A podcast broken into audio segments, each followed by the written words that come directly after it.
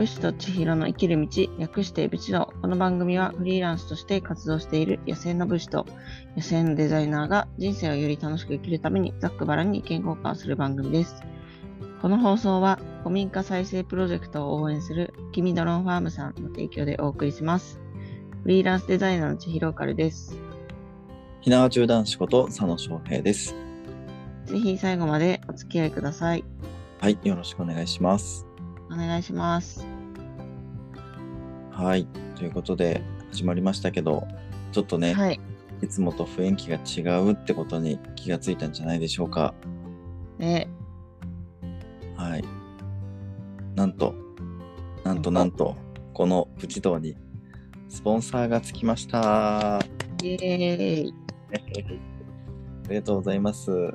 まあ、前回、前々回ぐらいのね、配信で、スポンサー募集しますっていうふうにね、あの言ったところ、もう速攻でついてくださって、本当にね、感謝ですね。まさか、あの、聞いてくださっている方がいるとはっていうね、まあ、そこにも驚きなんですけど、まあ、スポンサーがね、ついたことにも非常にね、驚いています。で、一応、このスポンサーについてはね、また、あの、ちょっとね、後に触れていこうかなと思っているんですけど、その前にね、はいあのー事件が起こったんですよね。ね まあそうですね。はい。はい。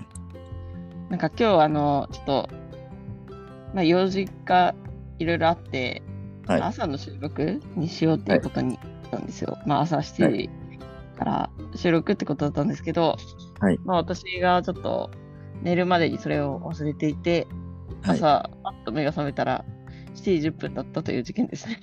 はい。そうなんですよ。まあ、前回ね、前回というか過去にも似たようなことがあって、あの時間を変えてね、やって、僕の方が寝坊したっていうことがあったんですけど、まあ、今回は、千尋さんの方が寝坊したっていうちょっと逆をやっちゃいました。でもあの何がすごいってあの千尋さんの場合はあの朝収録すること自体を忘れていたのにあのちゃんと起きてるっていうのがすごいですよね。ね、それで、なんとか5分で準備して、7時15分に始めたという。うん、本当にすごいと思います。僕はあのその日に収録があるっていうのを覚えていたのに寝坊しましたからね。うん、えそれ僕目覚ましをはい。かけたけどってことですか？うんかけたけど多分普通に止めたんでしょうね無意識に。ああの鳴ったかどうかが全然覚えてなくて。で起きたらあれ30分ぐらい遅れてたんでしたっけ？あ、でしたっけ？あ、うんそうそうかもしれない。うん、そんぐらい多分遅れてたと思うんですけど、そう、もう焦りましたね、あの時は。そう、そうなんですよ。大丈夫だったんですけど、うん、まあね、あのーリマインドをね、前日に送っておかなかった僕も、まあ、ちょっと悪いなっていうふうに思ったんですけど、はい。まあ、千尋さんいつもしっかりしてるから大丈夫でしょっていうふうに、こうちょっと高をくくっていたっていうのはありましたね。まあ言ってね、誤差10分15分なんで、僕の寝坊に比べたらね、全然もう可愛いもんだなっていう感じですよね。いやー、まあでもね、遅刻は遅刻なので、ちょっと反省をしたいと思います。別にいいっすよ、そんな。10分15分ぐらいやったら僕もね、やることたくさんありますから、あの、はい。全然時間潰せますんで、問題ないです、本当に。あの、一番寂しいのは、あの、本当にずっと忘れられて、ズームを開いたまま、あの、1時間2時間ずっと待ってるっていうのがやっぱ一番寂しいので、それがなかっただけでよかったですよ。ですね。幸いにもなんか、ななぜか7時10分にパッと目が覚めたので、ねそれがすごい。忘れてたのに起きるっていうのがすごい。だってアラームとかかけてないですよね。はい。いや、すごいな。それは本当にすごいと思います。何かこう、さ察知したんですかね。何かを察知しましたね。なんか忘れてるかもしれないみいや、たいなもう。全然、なんかは8時とか9時とかに起きてた可能性もありますよ。そうですよね。ありますよね。だって、セットしてないですもんね、アラームね。うん。セットしてないし、今、あの、ゲストハウスで働いてて、はいはいはい。毎日比較的夜遅いんですよ。なるほど。もう毎日飲み会状態みたいな感じなんで。うんうんうん。で、昨日寝たのどんぐらいかな。まあ、1時とか1時半とかかすごい。奇跡だ。な。はい。いやー、よかったです。あの、今年もいい一年になりそうですよ。今年もそうですね。はい。はい。あのなんだろう、危危機からはい。ギリギリのところで逃れられる人生になるかな。まあ、危機になりたくもないですけどね。はまあでもそういう状況になったとしても、なんとかね、危機回避していける1年ということで、い。はい。はい。まあちょっとね、寝起きの収録大変かもしれないですけど、収録も結構大変です。はい。まあそんな、そんなもんですよ。寝起きなんていうのは。頭も回らないし。寝起きの気持ちが、すごいなんか前回の翔平さんの気持ちが 分かり分かりました。はい。まあ別にそこはね、分かったからなんだっていう話なんですけどね。はい。まあそんなこんなでね、今日もやっていきたいと思いますけど、はい。まあはい話は戻るんですけどね、あの、スポンサーさんがね、ついてくださったということで。はい。ねありがたいですよね、本当に。いやー、そうですね。はい、君ドロップム、さん。しかもあれですよ。よね。あの、うん1月の配信は、あの、うんもう1回目の収録が、えっと12月に終わってしまっていたので、あのうん1回分ね、スポンサーコールが少なくなっちゃうよっていうふうに、もう前もって言ってあったんですよね。うん。にもかかわらず、1月からっていうことでね、あの、お申し出してくださったことが本当にありがたいなっていうふうに思っています。うん。優しいですよね。ねうん、おかげさまでですよ、2023年。2回目の放送からもうすでにスポンサーがついているっていうね、まあ、うん。実質もう2023年はの配信はもうスポンサーがついているっていうふうにね、言っても過言ではないんじゃないかなと思うんですけど、はい。ね、このおきみドロンファームさんって方は、僕はちょっとね、コメントとかはあのたびたびいただいているんですけど、千尋さんのお知り合いなんですかね。ああ、そうですね。はい。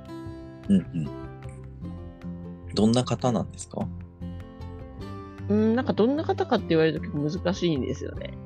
ほうほう。あの、もともと知り合ったきっかけは、えっ、と、 Voicy かな？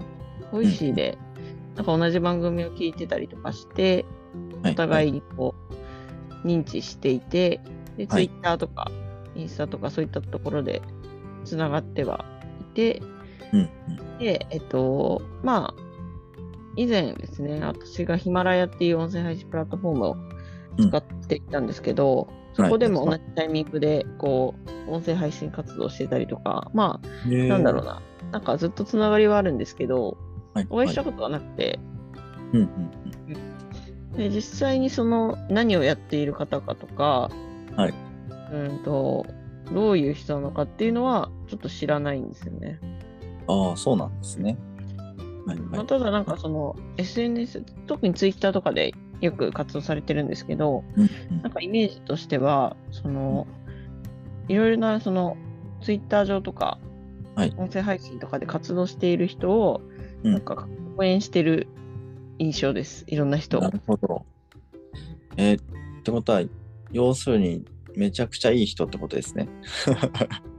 ね、そうですよ。だってというですよ。スポンサーもついてくれたし、で、SNS でいろんな人を応援しているっていう、もう、本当にシンプルにめちゃくちゃいい人ってことですよね。うん、ね、しかもあのスポンサーコールってね大体自分のなんていうんですか何かしら商品だったりとか会社名とかねをご紹介するために使うって方がほとんどじゃないですか。うん、うん、にその古民家再生プロジェクトを応援するっていうふうにここでもね他の方を応援するために使っているっていうねなんかめちゃくちゃもう人ができてるなっていうふうに思いましたね。そうなんですよ。自分の宣伝じゃなくて、あ友達かな？あの、うん自分が応援したい人のクラウドファンディングですね。はいはい。そうだからこのスポンサー制度は一応この配信の中で前半と後半でそれぞれあの1回ずつ、えーうん。このスポンサーコールをするっていうのに加えて、えースタンド FM の前後半とあと Spotify、ポッドキャストの方のあの概要欄の方にねあの一つだけリンクを貼れるっていう、まあ、一応そういう仕組みになっているんですけどそこでその応援しているねあの、キャンプファイヤープロジェクトのリンクを貼ってほしいっていうふうにね、あの、ご依頼してくださったということで、本当にただただひたすらにいい人っていうね、はい、そんな印象を僕は感じました。でいつもねうん、あのー今までも結構コメントとかくれてるんですよね。あはい。そうなんです。ら本当に優しいなっていうふうに思いました。時間をね、割いて配信を聞いてくれて、で、コメントを打つのだってね、時間使うわけじゃないですか。うん。本当にね、ありがたいですよね。うん。うん。なのでね、そんな、あの、ね、我々のことを、こう、優しく見守ってくださっている、おきみドローンファームさんがね、あの記念すべき第1号のスポンサーになって、ね、くださって非常に嬉しいなというふうに思ってます。はい。いや、本当に、こんな早くね、この番組にスポンサーがつくとは。だって、本当ですよ。一回もまだもらったことないのに。うん、そう。そう、おかしいですよ。あのね、お便りの方がハードル低いと思うんですよ。そうですよね。うん。ね、なのに、スポンサーの方が先につくっていう。うん、まさかの展開でしたね。はい。逆に言ったらあれですよ。あの、もうスポンサー先についたんで、あの、お便り送らないと、あの、大変なことになりますからね。こう、賞金だけがこう積み上がっていくみたいな。あ、そうなんですよ。もともとお便りの賞金のために作ったそうスポンサー制度なんで、このままお便りがないと、ただただただ私たちのポケットマネーになってしまう。いやいや、そこはポケットマネーじゃなくて、こう積み上がっていくでいいんじゃないですか。ここ今月はいない、今月はいないって。なんかその宝くじ的な感じで、あのキャリーオーバーで、キャリーオーバーいいですね。じゃあ、うん積み上がった分は、はい、えっ、と、なんか、あえーその時点で、次の、月の、その、お便り対象の人が得をするってことですか？どどんな感じでしょう？か、いや、えっと、とりあえず毎月の、毎月の、どうしようかな。毎月の中から、まあ、一人ずつ選んでいくじゃないですか。はいで、まあ、その方に、天城風1000円分を、まあ、贈呈するっていう、まあ、形にはなってたと思うんで、うんキャリーオーバー分はあれにしましょうか。あの、最後の MVP の方にまとめてにしましょうか。ああ、いいですね。うん。だから、あの、まあ、誰も損はしないですけどね。うん。ただこれ、年末ジャンボみたいな感じで、そう年末にはい、年末に。だから、下手したら、あの、基本的にはこの積み上げっていうか、繰り越しみたいなことは、あの、初期の頃しかないかもしれないですよ。これ、普通にコンスタントに毎月何かしらお便りがあったら、絶対だって当選者は一人いるわけじゃないですか。うん。まあ、当選者というか、うん、なんか面白かったみたいな感じにしますか？あの、ネタ的にお便りの。この人のお便り面白かったなっていう。ではい。そういうふうな、その、一応判定みたいな感じにすると、その、毎月でないっていう可能性も出てくくるは出てきますよね。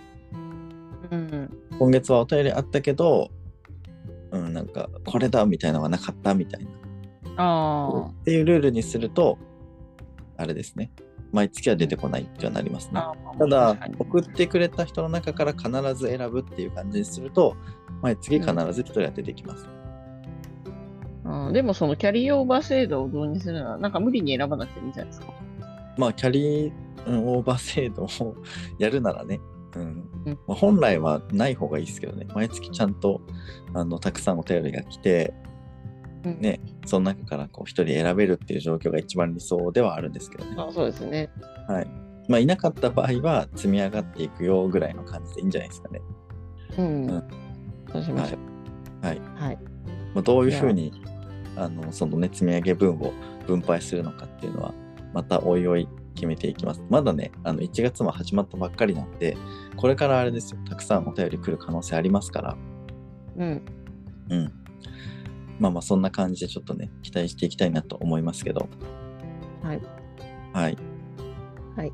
今日はちょっと、あの、収録時間の関係で、あまあ、15分ぐらいでね、ちょっとやっていきたいと思うので、一旦ちょっと前半はこちらで締めて、はい。まあ後半でよりスポンサーさんのあの宣伝したいことをちょっと詳しく紹介していこうかなと思いますので。ですねはい、はい。じゃあ、よろしくお願いします。とえー、ポッドキャストの方はそのまま聞けます。スタンド FM の方は概要欄からどうぞ。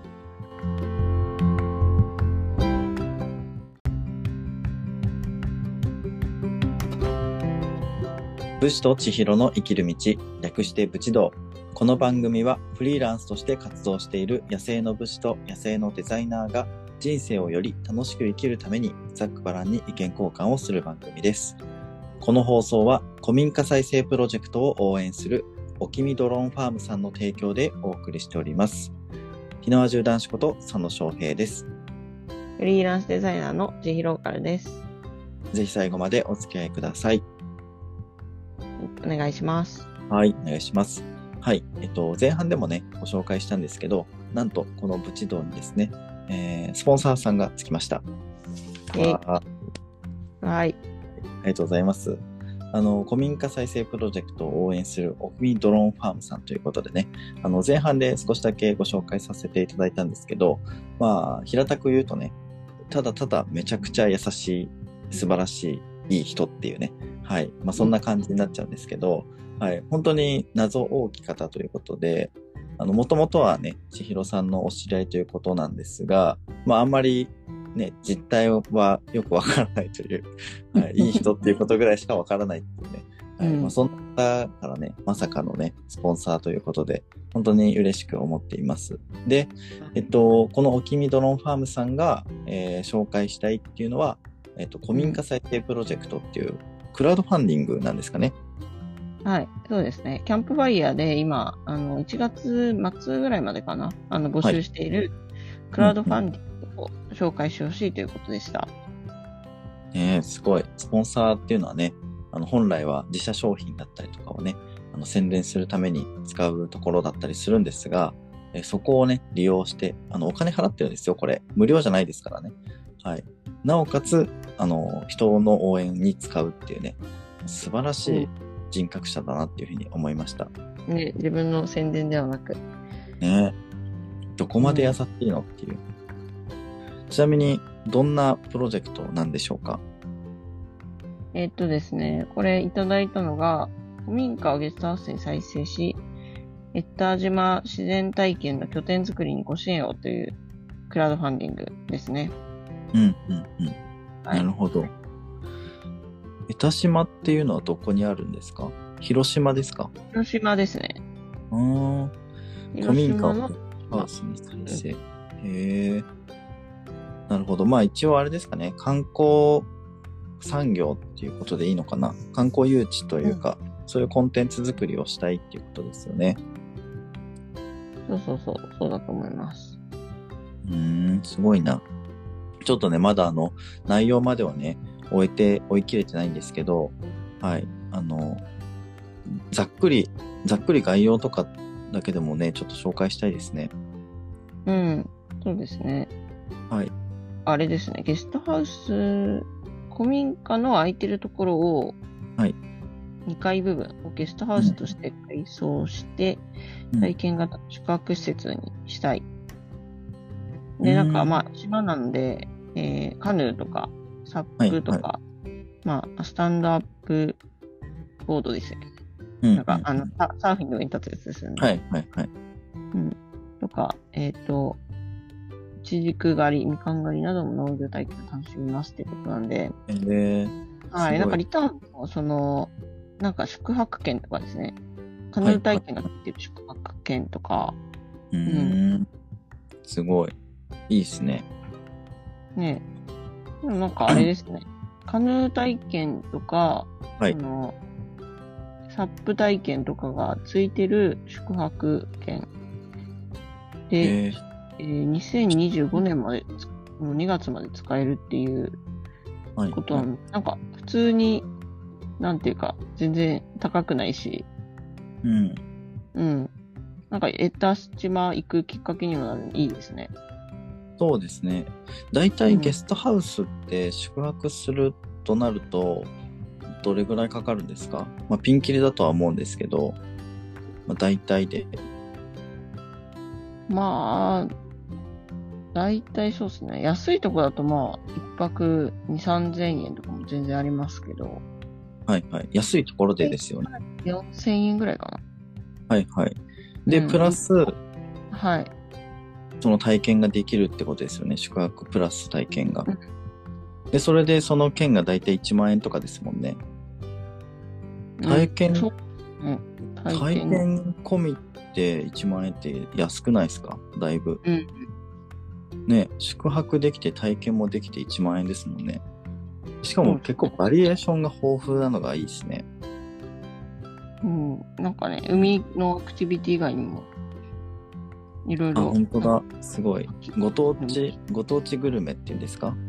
うん。うん。特産品みたいなね、感じでうん。リターンが多くて。えー、なるほどね。これはちょっと、あの、魅力的な商品がありますね。一旦、ちょっとね、あの、概要欄の方にリンク貼っておきますので、あの、一回覗いてみてください。はい。あの、めちゃくちゃ魅力的なリターンになっているんじゃないでしょうか。すごいね。体験込みで1万円は安いんじゃない？そうですね。うん。だって普通そういう体験だけで1万円とかありますもんね。ああ、確かに。うん。そこで泊まれるっていうね。宿泊付きで体験もできちゃうのはお得なんじゃないかな。やっぱクラウドファンディングってこの支援した人がお得になる設計ってすごいいいですよね。うん。普通に泊まるとか普通になんかサービスを利用するよりも、クラファンのリターンで選んだ方がちょっと得をするみたいな、なんかそういう設計ってめちゃめちゃ素敵だなっていうふうに思います。ね、そうですね。うん。えー、なるほどね。ということで、じゃあね、あの、1月末までですかね。はい。はい。あの、クラウドファンディングやってるということなので、えーぜひね、皆さんご支援いただきたいなと思います。あの、支援しなくてもね、あの、ページを見てもらって、で、あ応援したいなっていうふうに思っていただけたらですね、ぜひ SNS とかでね、拡散のご協力をお願いします。僕も後でね、あの、じっくり見て、えー支援したいなと思います。はい。はい。ということで、改めましてね、あの、このスポンサー制度について、ちょっと、こう、皆さんにね、お伝えしたいなと思うんですけど、あの、思いつきでね、スポンサーやりましょうっていうふうになったんですよね。うです、か今まで、その毎月ね、お便りを募集していたんですけど、うん。あの、お便りがね、全然来ないと。あの、コメントとかでね、いろいろとご感想をね、いただけるってことはあるんですけど、お便りないよねっていうふうになりまして、毎月テーマもね、あの、設置しているのに、で、そのお便りを、こう、もっとたくさんいただくために、なんかやっぱりこう、お返しがあった方がいいんじゃないかと。っていうことで、天岐阜をね、あの、皆さんにプレゼントしましょうっていうふうに決まったんですよね。で、そのプレゼントの予算っていうのを、まあ、最初のうちはね、我々が折半して、あの、出していくのは全然ありですよねっていうふうに言っていたんですけど、まあ、もしかしたらね、あの、スポンサーが現れるかもしれないから、一応ね、受け入れ体制は整えておこうっていうことで、うん。急にね、始まったんですけど、あの、お申し込みお願いしますっていうふうに始まったんですけど、そしたらもうすぐにね、決まってしまって、本当にありがたい限りで。で、しかも驚きなのがね、あの、1月のスポンサーはね、あの、君とロンファームさんなんですけど、2月のスポンサーももうすでに決まってるっていうね、そうなんですよ。すごいですよね。とんだ人気番組じゃないですか。そうですよね。なかなかないですよね。こんな、急にすぐにスポンサーがつくという。そう、募集してすぐにね、もう1月、2月決まるっていう。まあ、これ1ヶ月単位なんですけどね。はい。ちなみに、あの、月額1000円でしたっけ？はい。うん1000円です。そう。今のところですよ。今のところこの番組のスポンサー料は、あの、月額1000円で、で、1社限定でね、あの、個人でも全然いいんですけど、あの、1名様限定で募集させてもらってて、まあもしかしたらね、今後、あの、めちゃくちゃ人気番組になっていったら、スポンサー料もね、上がっていくかもしれないので、まあ、今がチャンスといえば、今がチャンスですよね。そうですね。今が一番安いです。はい。まあ、そんな風にね、煽ったところでっていうのはあるんですけど、はい。で、しかも、あの、応募方法も至ってシンプルで、あの、ツイッターとかね、ツイッターか、ツイッターの DM で、あの、僕か、千尋さんのどっちかに、あのスポンサーやりたいっていうふうにね、あの言っていただければ、もうそこで決まるっていう、あの至ってうんシンプルな内容となっています。で、支払い方法も今は全然確立してなくて、あの、 PayPay ですね。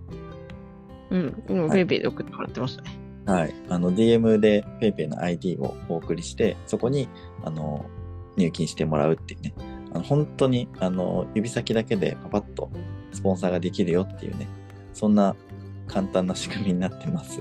はい。まあ、ね、本当に、まあ今後どうなるかわからないんでね。どういうふうにこう、その制度がね、こう、しっかりと出来上がっていくのかっていうのはわかんないんですけど、今のところは、なんかそんなね、ラフな感じでやってます。はい。で、あの、このスポンサーしてね、いただいたお金は、えーこのリスナーさんのね、お便りの中から、こう面白いなっていうふうに思ったお便りを送ってくださった方に、毎月、えー、甘ギフを1000円分ね、お送りするということで、はい。まあ、そんな感じになってます。もうすべて還元していこうっていうね。あの、み皆さんのね、これ、やっぱり番組って、我々がこう、おしゃべりをするだけじゃないじゃないですか。やっぱ聞いてくださっている方がいて、その方たちのレスポンスがあって初めてこう成り立つものだと思っているので、こうすべてをこう還元していきたいなっていう、はい。まあそういう意図で始まったものなので、うん、どしどしね、応募してほしいなと思います。で、ちなみに言うと、えー今月の、えーお便りのテーマですね、は、えー2023年の目標ということで、あの、募集しておりますので、あの、どんなことでもいいので、今年のね、決意表明、まあ、決意表明でもなくてもいいんですけどね、まあこんなことやりたいなぐらいでもいいので、うんあの、送っていいですね。うん。ですねあの僕送ってもらえれば、その、はお便りについても結構、おあの、深くね、追求した感じで、それをて、それ自体を、まあ、テーマにするとかもできますので、そうですね。うんまあ、あの、追求したりしなかったりですけどね。はいああ。いただいたお便りについては、あの、コメントと同じように、あの、絶対読み上げるので、はい。最初のうちは全部読めるんじゃないですか？その量がね、20、30とかってなってきちゃうとね、なかなか全てを読むっていうのは難しくなってきちゃうけど、番組のね、配信中に。うん。まあでも、ゆくゆくはそういう風になったりしたら面白いですよね。ね、そうですね。あで、ちなみにあの、一人一回だけじゃなくて、何回でも送って大丈夫なので、うん。そういったところでも、ぜひね、果敢にチャレンジしていただきたいなと思います。はい。で、ちなみにね、あの、僕の今年の目標は、えっと、年末最後のね、配信でいろいろと目標をね、喋らせてもらったんですけど、腹筋割るって言ったじゃないですか。せる行きましたね。うん。まあ、いきなり腹筋をね、割るほどの激しい運動をすると絶対続かないなっていうふうに思ったので、とりあえず、うんあの、簡単なエクササイズから始めようと思って、で YouTube でなんか動画を見ながら、その先生と同じ動きをなんかするっていうエクササイズがあるんですけど、家の中でもできるね。それをね、あの、始めましたよ。おおー素晴らしい。はいそう、お正月入って、三が日終わった後ぐらいから始めて、うん。そうで、3日経って1日空いたんですよ。で、やばい、うんこのままだとマジで3日坊主で終わると思って、うんあの、また奮い立たせて始めましたね。はいおおやっぱやると、やってる最中はやっぱこう、なんていうんですか、爽快感というか、ストレス発散というか、やっぱ気持ちいいんですよね。ううんん。で、終わった後も、次の日も、ちゃんと筋肉痛とかも来るし、ああ、やってんなっていう気にはなるんですけど、やっぱそのうん始めるまでがね、あめんどくさいな、みたいな感じになるんですよねで。すね。うん。あ優先順位低いじゃないですか。やらなきゃいけないことではないので。うん。まあそこにね、どれだけ、その自分の弱さにね、向き合っていけるのかが、まあ、この2023年の目標達成の鍵になるのかななんていうふうに思ってます。うん。はいい。や、そうですね。うん年末のなんでどうなったかという報告をそうですよ。てます。はい。はい。あの、千尋さんにね、罵られないように、あの、しっかりと自分にね、厳しく生きていきたいなと思います、今年は。はい。ということで、あの、あれですね、スポンサーのやり方とかね、お便りについて、あと今月のテーマについてお知らせしたんですけど、あのコメント返しをね、あの、していこうかなと思います、最後に。はい。えっ、と、前回の配信の、えっ、と、ゲスト会ですね。えー一等、は伊勢一等堀職人のね、太田由衣さんをお招きして、えー配信した回なんなんですが、えーそちらの配信に感想をいただいております。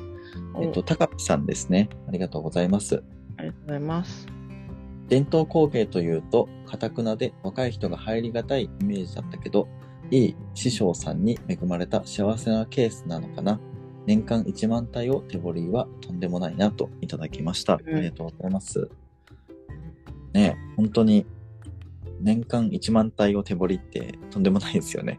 いや、本当に。うん。まあ、どれだけ大変なのかっていうのはね、実際にやったことがないので、ちょっとわからないんですけど。うん。うん。いや、でもすごいよ。本当に。だね、でもなんかやったことない人から聞いても、うん。すごいなって思うぐらいの、うん。うん。漠然とね。うん。漠然と1万体を手彫りですからね。うん。365日だもんね。だから、そうすると1日あたり大体何個かっていうのがこう計算で出るんですけど、うん。どれぐらいなんですか？ね。休みなく働くっていうのもね、酷な話なんですけど、どれぐらいなんだろう？ちょっと計算しよまあ、1万割れ360で、1日の、あれが出ます。うん休みがなない場う。そう。えっとね、365日、毎日、あの、休まずやったとして、まあ、1日27体ちょっと。だから27体作る日もあったり、28体作る日もあるみたいな感じですね。でなんかゆいさんの話によると、ね、ものによっては、1個作るのに1時間かかるとかって言ってたじゃないですか。うんだから、このね、お師匠さんは、あの、27時間あるってことですよね。おかしいですね。おかしい。いですね。寝てない寝てないどころか、時空が歪んでます。はい。いや、だからそれだけ過酷ってことですよね。本当に、だから一日に作れる限界をギリギリで、毎日ずっと攻めて攻めて、なんとかっていう、まあそれが分かったっていうのはすごいですよね。うん。どれだけすごいのかっていうと、もう一日ギリギリまで。だって寝る時間とか、普通の生活する時間とかもあるからね。だから、普通に会社員で考えると、8時間稼働時間があって、まあ、残業2時間、3時間やって、まあ、11時間だったりするから、その半分って考えるとね、27体を半日で作るって考えると、もう1個作るのにうん30分とかしか時間かけれないってことですもんね。うんめちゃくちゃうん早い、めちゃくちゃ早いんじゃない？そうすると。さすが師匠って感じですよね。いやー、本当に。ね。素晴らしいな。まあまあ、そんなね、あの、素晴らしい職人さんに恵まれて、えーうん。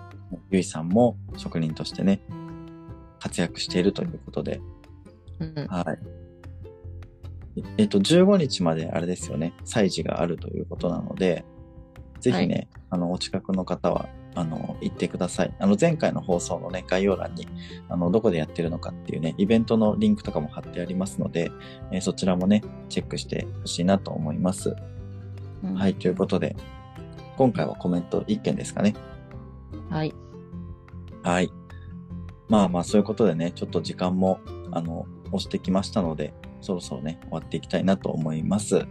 えーはい改めてですね、えー今回は、まあ今回はテーマというものはなかったんですけど、スポンサー制度とね、あの、お便りについて、いろいろとね、おしゃべりさせていただきました。